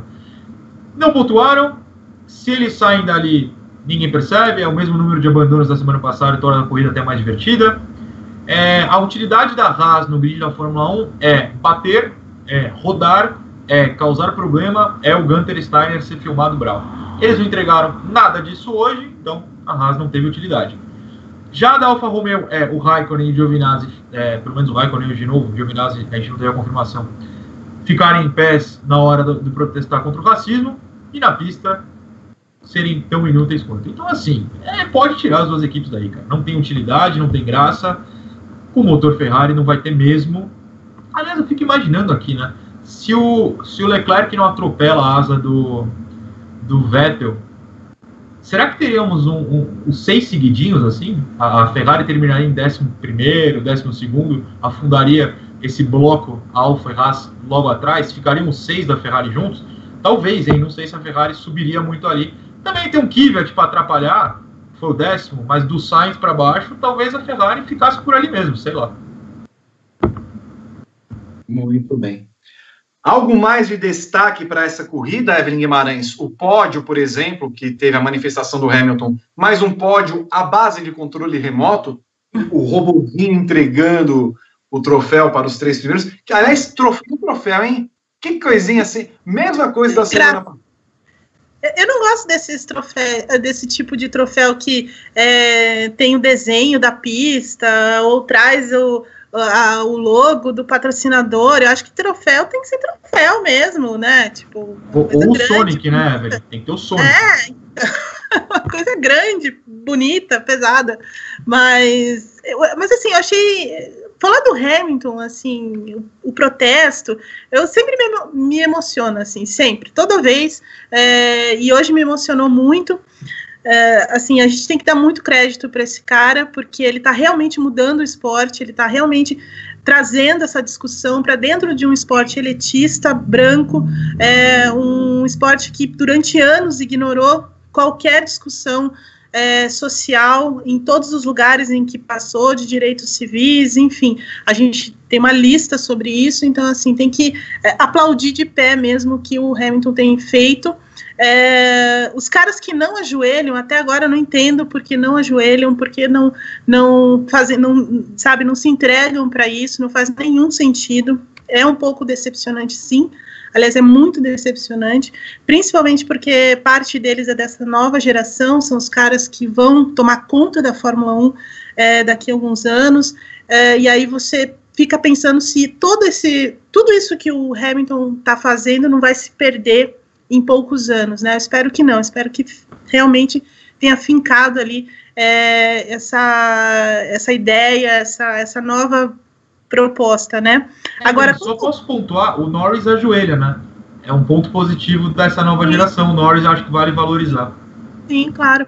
É, e aí, uh, agora o pódio em si, eu achei simpaticíssimo esse pódio novo. Até gosto mais dele do que aquele que fica em cima e tal, porque eu acho que cria uma proximidade grande, é óbvio que não tinha público e tudo mais, mas acho que com o público ia ficar melhor ainda, mas assim, criou uma, né, um ambiente mais, é, até a gente fala dos anos românticos aí na Fórmula 1, dos anos 70 e tudo mais, que era mais ou menos isso, né, meio varziano, assim, lógico que não é varziano hoje, mas assim, lembra um pouco isso, cria essa proximidade, hoje, por exemplo, o Hamilton saiu correndo atrás dos caras lá para dentro do, do pit lane, então assim, é, é muito legal. É, achei simpático também o, a coisa do, do controle remoto e tal. É, eu, tô gostando dessa, dessas soluções que a Fórmula 1 tem dado. Espero que de repente eles passem a usar isso quando for seguro, né? É, a gente se aproximar, as pessoas puderem se aproximar novamente sem, sem perigo. E teve bandeira, né, Evelyn? Depois de oito ah, é anos. É verdade, é verdade. Eu também gostei, porque eu odeio aquelas, aquelas telinhas, acho ridículo, mas assim, as bandeiras são fazem uma grande, uma grande parte desse pódio simpático da Fórmula 1. E para você, Noronha, o que chamou a atenção nesse mundo novo? Eu odeio a expressão novo normal, mas o novo normal da Fórmula 1, a Fórmula 1 trouxe uma coisa diferente em relação à etapa passada na sua apresentação. É, eu, eu, não, eu, não, cheguei a ver se teve, como teve na corrida da Fórmula 2, que eles entraram no, numa espécie de tapete com, com fumaça. Teve isso hoje? Eu não, não cheguei se, a ver se teve, teve ou não. Teve. Teve. teve coisas diferentes, tiveram coisas diferentes em relação à semana passada na apresentação. Mas essa Fórmula 1 uh, é, que tem de se adaptar a esse mundo de hoje, me parece mais uh, próxima do que a gente gostaria de ver, né? Porque por mais que não tenha o contato físico entre os pilotos, as soluções que foram aplicadas, umas remetendo ao passado e outras diferentes, me parecem mais agradáveis do que aquelas que eram vistas antes. Eu sou completamente a favor de invenção, de maluquice, tem que entregar troféu do Sonic, do Mario Kart, botar é, controle remoto para entregar troféu sim. Inclusive, já fica a sugestão para a categoria que eu cubro, que é estoque, em que Faça isso, mas façam para sempre, em vez de, não, porque o dono do posto de Cascavel vai entregar o troféu. Ah, corta esses caras, bota controle remoto, mantém essa tecnologia para sempre. Fica a dica para Stock que sei que nos assiste. Tenho gostado, sim, bastante do que a Fórmula 1 tem feito. É, eu, eu, reitero até o que eu escrevi semana passada. Eu não sinto falta da, do normal, né? Eu não tenho sentido falta da torcida, eu não sinto falta de ter a entrega lá pessoalmente tenham gostado dos métodos criados pela Fórmula 1, me parecem bastante interessantes. Eu tenho aprovado todos, não estou lembrando de algum que não tenha me agradado, honestamente. Talvez tenha fugido algo, mas é, nada que me chame a atenção no momento. A lamentar só o corte na transmissão é, na hora em que os pilotos ajoelharam, claro, comandados pelo Hamilton. Se você busca no Twitter taking a knee, ou seja, ajoelhando em inglês, você só tem comentário é, de quem assiste a transmissão da Fórmula 1 TV mesmo, né, algo que não tem no Brasil, falando que há um corte. No momento que eles ajoelham, cortam para os caras lá da Red Bull, que ficam voando, essa coisa meio brega deles voando aí com os, os jetpack deles. Cortam na hora. Depois realmente pegaram o trecho e cortam, de fato. Até surgiu a dúvida né, de quantos pilotos estavam na hora é, ajoelhados ou não a gente tem a impressão que não estavam os 20 ali, fica até um mistério por causa disso. A Fórmula 1 TV cortou na hora, uma coisa muito importante que deveria ter sido mostrada. Eu que elogiei a transmissão no começo do briefing, transmissão da corrida em si, lamento essa postura do corte. Pode até ter sido por um acaso. Ó, bota o cara da Red Bull aí e aí foi na hora por um acaso. Mas eu gostaria de ter visto mais, eu acho importante essa exposição liderada pelo Hamilton, um cara que é a figura máxima na Fórmula 1 hoje e precisa é, que essa voz seja mais uh, dada força pela, pela Fórmula 1 mesmo. Isso eu tive a lamentar. Mas de resto, para mim, vamos pensar uma outra forma no próximo pódio. Bota o troféu como se fosse autorama deslizando numa pista. Não sei. Vamos criar, que tem que criar, tem que ser. É, é, é uma bagunça divertida. Enquanto dá certo, o carrinho passando assim, eu achei maravilhoso. Sou super a favor. Enquanto chamo o Rodrigo Berton, já falo para Evelyn Guimarães e Felipe Noronha prepararem as notinhas dos pilotos do nosso quadro Eis as Notas, uma homenagem a Jorge Peringeiro. Pois não, Evelyn Guimarães, temos informação pelo jeito. Temos. É só é, para falar o seguinte: se a gente achou que ia passar o final de semana sem nenhuma treta entre as equipes, achamos errado. A Renault entrou com, processo, com um protesto contra os carros da da Racing Point, trazendo aquele debate de novo sobre serem copiados é, à risca da Mercedes. Então, eu acho que a gente vai ter aí é, uma longa semana pela frente, porque a Renault não está nada satisfeita com é, os carros da Racing Point. Ela, ela, entrou com um protesto do resultado, alegando isso? É, ela entrou com um protesto é, para voltar esse debate ainda tá, ainda não, não tem nenhuma, nenhuma declaração oficial da, da, da Fórmula 1, da Renault, mas assim, ao que parece, a Renault quer questionar o fato da Racing Point andar com um carro que é uma cópia da Mercedes. Belo timing. Isso deve ter, inclusive, saído daquela cabeça brilhante de Terrio Abitebu. Meu senhor amado. Bom, é porque a Renault, na verdade, está numa posição assim, né? Ela não está perto deles, né? Ela não está perto da McLaren, ela não está perto da, da Racing Point, ela está mais perto da Ferrari. Ela tem problema, embora hoje o Ricardo e o Esteban Ocon tentaram ali andar mais do que o carro, depois o Ricardo mais até, né? Porque o Ocon acabou abandonando. É, ela tem esse problema de confiabilidade. Então a Renault está numa situação bem delicada mesmo na, na temporada. Muito bem.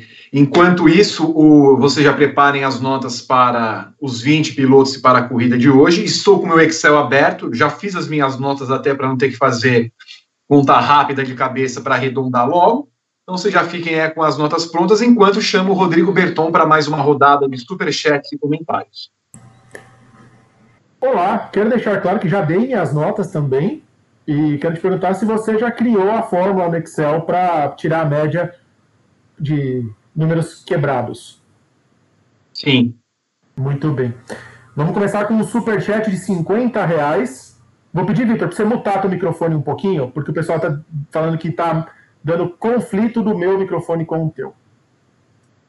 Muito obrigado. Boa tarde. Enfim, Hamilton certamente é o melhor piloto da categoria. Apesar de que seria interessante vê-lo em uma equipe mediana. Sobre o Williams, chega a ser triste por se tratar de uma equipe com muita história. Aquisições erradas levaram ao seu declínio. Esse foi o Paulo Cabrini Mendes de Oliveira que mandou 50 reais. O Fábio Tusti, ele mandou três superchats de 10 reais. Ainda sobre Norris, o carisma dele se destacou mais no distanciamento social. O canal dele na Twitch é muito divertido e ativo. Ele joga jogos de corrida, tiro ou mesmo mostra os bastidores da Fórmula 1. É verdade, Lando Norris ele passa horas jogando Call of Duty e é bem divertido. Mas, Fábio Tucci, já tivemos alguns repetecos do final da temporada passada.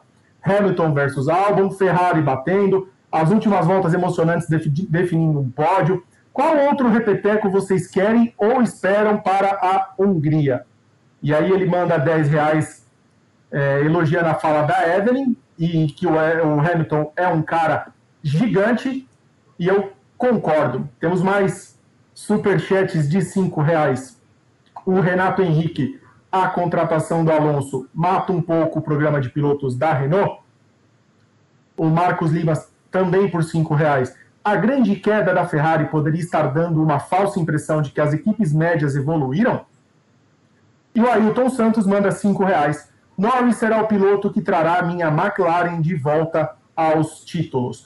Muito obrigado a todos que mandaram. O Igor de França mandou R$ 5,47 só para poder dar um salve mesmo. E o Edson Asfora diz que quando a, a Evelyn Guimarães fala, a gente para tudo para ouvi-la, que ela é craque e é isso mesmo. Obrigada. Obrigada. Muito bem. Estamos com poucos likes. Estou dando um recado para vocês. Temos a meta de mil. Muito bem. Uh, temos mais um superchat. O Rodrigo Bert... ah, peraí. Vocês estão me ouvindo agora?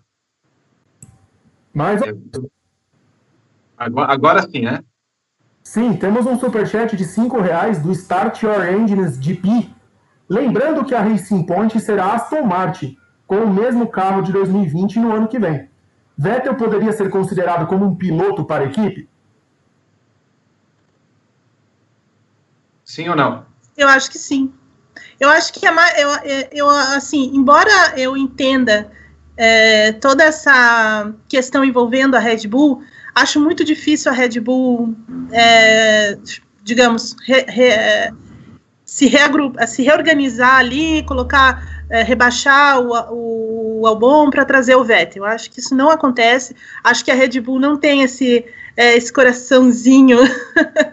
eu acho que o coraçãozinho da Red Bull é um pouco mais peludo do que isso, então não acredito numa volta do Vettel para a Red Bull e até contraria todo, todo o esquema deles lá, que ele já vem obedecendo há muitos anos, que é promover mesmo os jovens, mas na Aston Martin pode ser.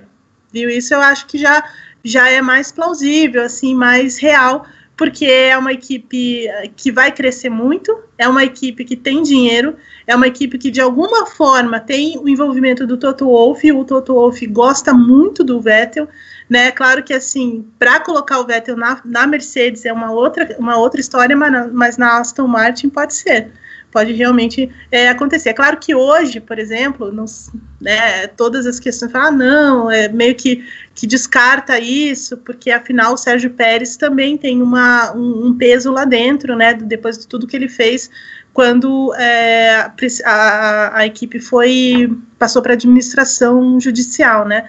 Então, muito do que aconteceu naquela época, salários de funcionários, foi em função do que o, o Sérgio Pérez trouxe de dinheiro para a equipe. Então, ele tem um peso lá dentro. Mas não sei se isso será é, valori tão valorizado agora quando virar Aston Martin. Eu acredito que é um lugar interessante para o Vettel, sim. Quer falar, Noronha?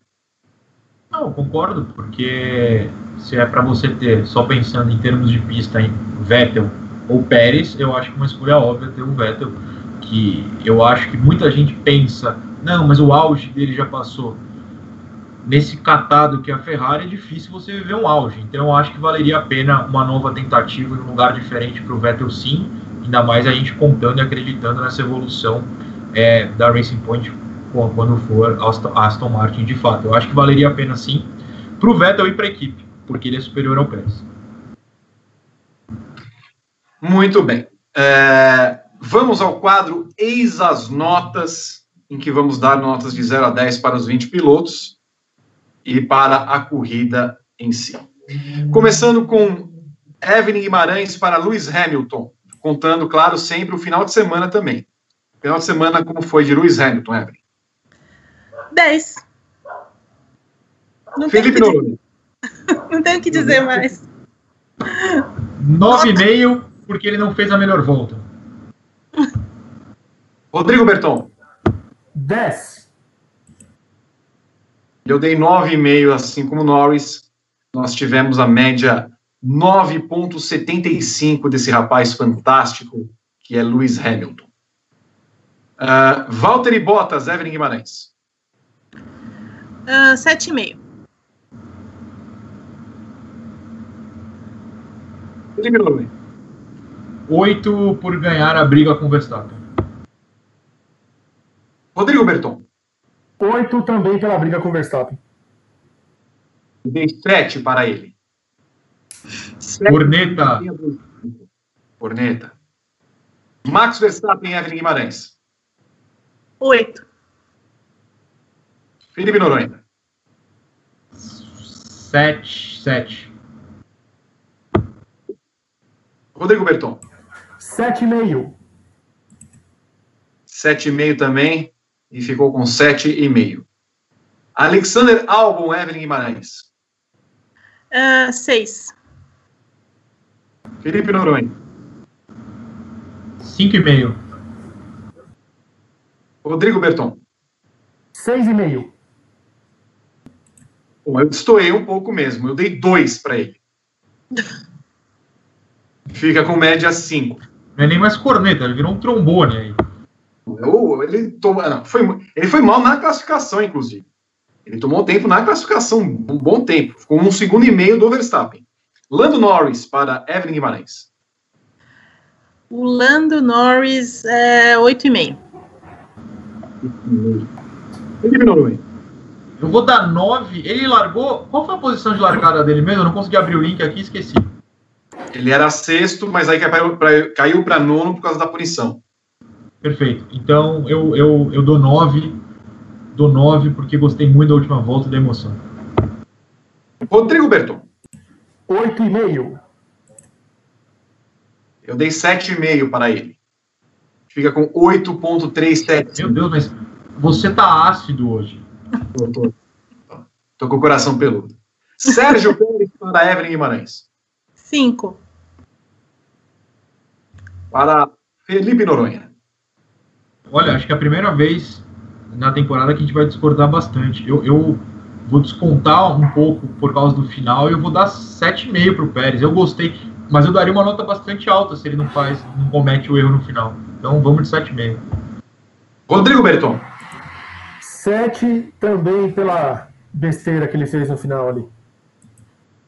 7 também. Eu, a minha nota baixa para o Pérez também vem da classificação com o carro que ele tem, ele não pode ser. Não, não, aquela classificação foi pífia de ontem. E aí, com o carro que ele tem, ele tinha que fazer o que ele fez hoje mesmo. Aí no, no final ele chega e bate daquele jeito? Não dá, cinco. Eu dei seis para ele, ele fica com média 6.375. Gosto dessas coisas assim. Depois da Evelyn dar 5, eu pensei que você ia dar um e meio. é. Assim, não fosse o final, eu poderia ter tido uma nota maior. Mas também a classificação de ontem ele foi mal na classificação de. Não andou bem. Aliás, o Pérez e o Stroll não se classificam muito bem. Stroll, nota para você, Evelyn Guimarães. É 4,5. E para você, Felipe Noronha? Sim. Rodrigo Berton. 7. Dei 5,5 para o rapaz, que fica com 5,5. Daniel Ricardo, Evelyn Guimarães. Oito. Acho que ele fez muito mais do que o carro consegue. Felipe Noronha. Concordo. Eu, eu vou num 7, mas eu concordo. Rodrigo Berton. 7,5 pela tentativa de estratégia diferente no começo, ter andado ali entre os cinco primeiros uma, um momento da corrida. Gostei bastante dele hoje, com esse carro horroroso. Tem nota 6 para ele. Fica com 7,125. Não tem critério. Carlos Sainz, Evelyn Guimarães. Carlos Sainz, 7. Felipe Bruno. Eu, eu, eu, eu tô numa dúvida aqui, por favor, me lembrem. É, ele teve algum problema no carro ou ele despencou só sendo ultrapassado? No pique, Ele na foi- parada. É, ah, é verdade. Parada eterna. Não, tá, eu tinha esquecido. Perfeito. Então eu mantenho a- o mesmo da Evelyn. 7 também. É, Rodrigo Berton. 7. Eu dei 6 para ele. 6,75. Daniel Kvyat para Evelyn Guimarães. 6. Pelo pontinho no final. Apesar da, né, de ter uma estratégia horrível, né, com aqueles pô, pneu duro no, no- na segunda parte da, da corrida, 6. Pelo pontinho que ele ainda conseguiu. Felipe Bruno. Eu não lembro se a ultrapassagem foi sobre o Raikkonen ou sobre o Gasly antes do Gasly despencar. Mas o, o Kvyat estava fora da zona de pontuação e ainda foi brigar por isso, então vou valorizar, vou dar um 6,5. Rodrigo Berton. 6. Eu dei 5 para o rapaz. Que chega com 5,875. Kimi Raikkonen, Evelyn Guimarães. Zero. Zero. Felipe Noronha. Ah, olha, fiquei tentado agora a repetir. Eu vou dar dois, porque foi a câmera dele que deu o melhor ângulo para o acidente Leclerc, velho. É, Rodrigo Berton. Ah, eu vou roubar o argumento do Noronha para dar três para o Kimi Raikkonen por ter chegado na frente do Giovinazzi. Eu dou três para ele, ele fica com média dois. Kevin Magnussen, Evelyn Guimarães. Uh, quatro, por não ter se envolvido em nenhuma, né, em nenhuma batida, toque, escapado da pista, qualquer coisa assim. Felipe Noronha? Eu, é muito louco como a gente chegou realmente no inferno, né? O, o, o critério para dar nota é chegou vivo até o final. Três, porque ele chegou vivo, tá certo. Três a, a, a nota dele? Isso, três. É, Rodrigo Berton. Quatro, porque ele não apareceu na minha televisão hoje, então eu fiquei muito contente. Então, quatro para ele. Em nota 3, ele fica com 3,5. Grosjean, Evelyn. Quatro também, porque ele largou dos boxes, né, largou do pit lane lá, porque a Haas teve que tirar o carro do parque fechado antes da corrida, enfim. É, e ele chegou muito perto do, do, do Magnussen na, no final da corrida, então quatro. E também, como o, Magnu, como o Magnussen não se envolveu em nenhuma, nenhum caso durante a corrida, não fez nenhuma besteira. Rodrigo, Felipe Noronha. 4,5, não rodou, não bateu, chegou na frente de Giovinazzi, quase alcançou o Magnussen. 4,5. Rodrigo Berton. 3 pela, pelo desempenho maravilhoso dele ontem na classificação na chuva. Achou que era rally na lama. Então, 3. Também dei 3, ele fica com 3,625. Antônio Giovinazzi, Evelyn. Giovinazzi, um, um 3. Um 3. Para você, Felipe Noronha. Zero. Sou. Rodrigo. Dois. Tem nota 3 para ele, ele fica com 2. Pierre Gasly, Felipe, oh, Evelyn Guimarães. Pierre Gasly, olha, ele fez uma baita classificação ontem um bom, ótimo desempenho, mas hoje essa estratégia maluca da AlphaTauri acabou com, com a corrida dele, então nota 5. Felipe Noronha. Eu não consegui buscar a tempo a frase do Gasly que o pessoal postou no Slack. Estou tentando buscar, por isso que eu estou enrolando aqui, porque a frase é boa. Ah, aqui. Tenho que a, a frase inteira, aquela aspa gigante que vem pós-corrida dos pilotos tenho que dizer que, uh, mesmo com a sexta-feira e o sábado sendo difícil, foi uma corrida fantástica para mim hoje. Gasly, 15. Eu dou nota 2. Rodrigo Berton. Eu dei 3 para o Gasly, porque essa estratégia realmente não deu para entender. Nota 4 para ele, ele fica com 3,5. George Russell, Evelyn Guimarães. Então, eu vou dar nota pela. Nota 5 pela classificação de ontem. Porque a classificação de ontem foi muito difícil, né? A pista encharca, encharcada, pouca, vi, pouca visibilidade, exigiu coragem ontem, então nota 5. Felipe Noronha. Eu vou dar 7 pelo mesmo motivo. Botar seu William no Q2 e beirar ali um Q3, olha, é, até ignoro o que ele fez na corrida. Vou dar 7. Rodrigo Berton. 6,5, porque passar para o Q2 com essa banheira é um ato de heroísmo. Tem nota 5 para ele, que fica com 5,875. Nicolas Latifi, Evelyn. 2. Felipe Noronha. Chegou vivo, 2. É, Rodrigo Berton. 1. Um. um. Ah, não dá, né, Vitor? O Latifi não dá, mano. Eu dei dois. O Russell saiu da pista, voltou muito atrás dele e ele conseguiu chegar atrás do Russell. Nota 2 para ele, que fica com 1,75. Esteban Ocon para Evelyn Guimarães. nota 7 para ele, porque ele foi muito bem na classificação ontem e estava indo muito bem na, na corrida de hoje. É, aliás, não, nota 8, igual o Ricardo, porque eles estavam andando muito mais do que o carro. Muito bem, peraí, deixa eu consertar um negócio aqui. Agora sim. É, Felipe Noronha. Eu, eu, é de fato, eu acho que a justificativa é boa. Eu vou dar 7 é, pelos mesmos motivos. Acho que 8, 8 seria um pouco a, a mais, então 7. O Rodrigo Berton?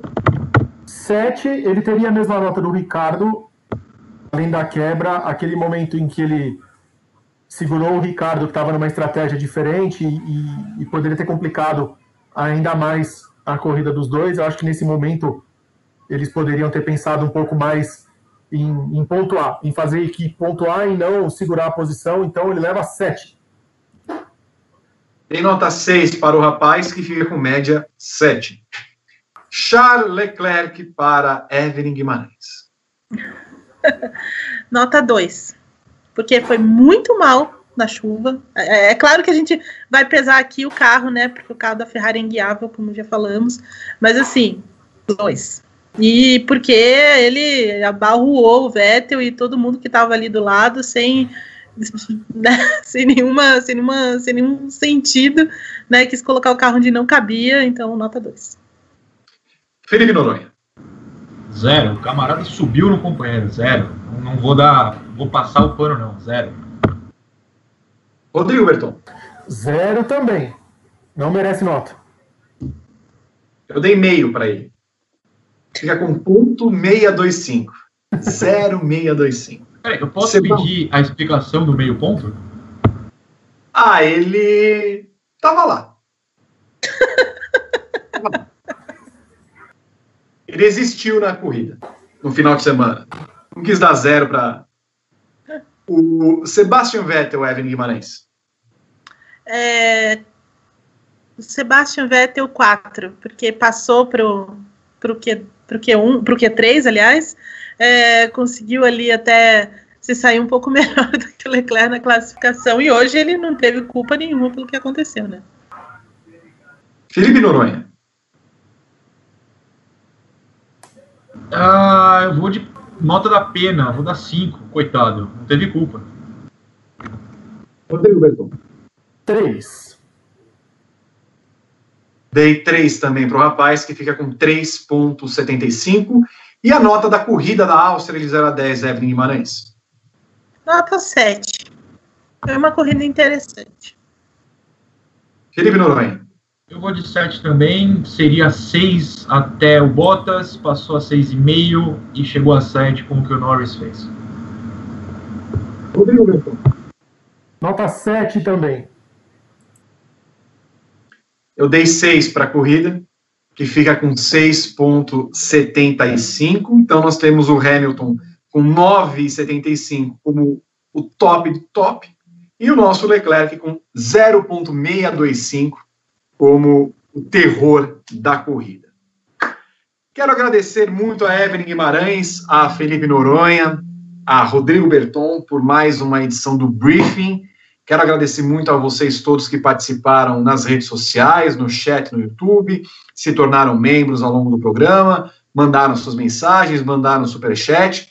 Quero também salientar que amanhã nós teremos Paddock GP às 20 horas no horário de Brasília.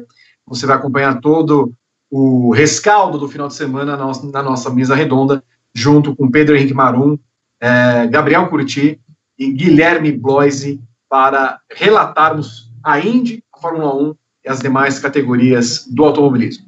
Beijo, Evelyn. Beijo, Vitor. Beijo, Felipe Noronha, Rodrigo Berton e a todos que acompanharam aí a nossa transmissão. Também reitero que nessa semana tem cadeira cativa com algum assunto quente aí do, do final de semana e sempre pedindo, né? Cuidem-se, se sair de casa, usem máscara, lavem as mãos, porque essa, esse coronavírus aí é mortal. Até a semana que vem. Até a semana que vem. Beijo. Beijo, Felipe Noronha. Um beijo a todos. Espero que semana que vem a gente tenha uma corrida ainda mais legal. Quem sabe lembrando a da semana passada. E eu, diferentemente da Evelyn, já desisti. façam o que quiser, eu vou ficar trancado em casa porque eu não aguento mais. Beijo para vocês. Um beijo para você, Rodrigo Berton. Não caiu. Beijo, Vitor. Beijo, Evelyn. Beijo, Noronha. Beijo para todo mundo que acompanhou a edição. Beijo para minha operadora de internet, que estabilizou o serviço e, e não tive quedas.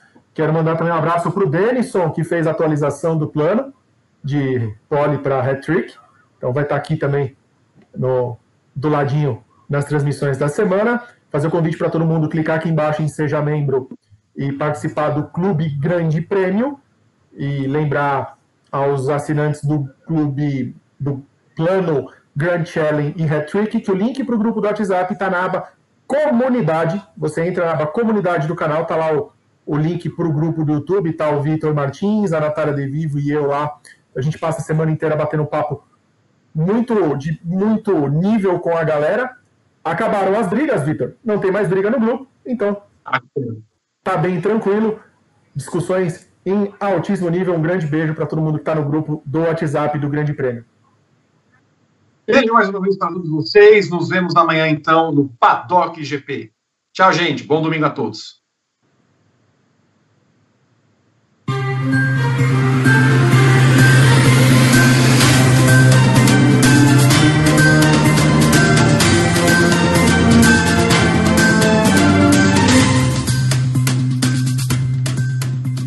Impedir a disseminação do coronavírus, precisamos fazer os cinco.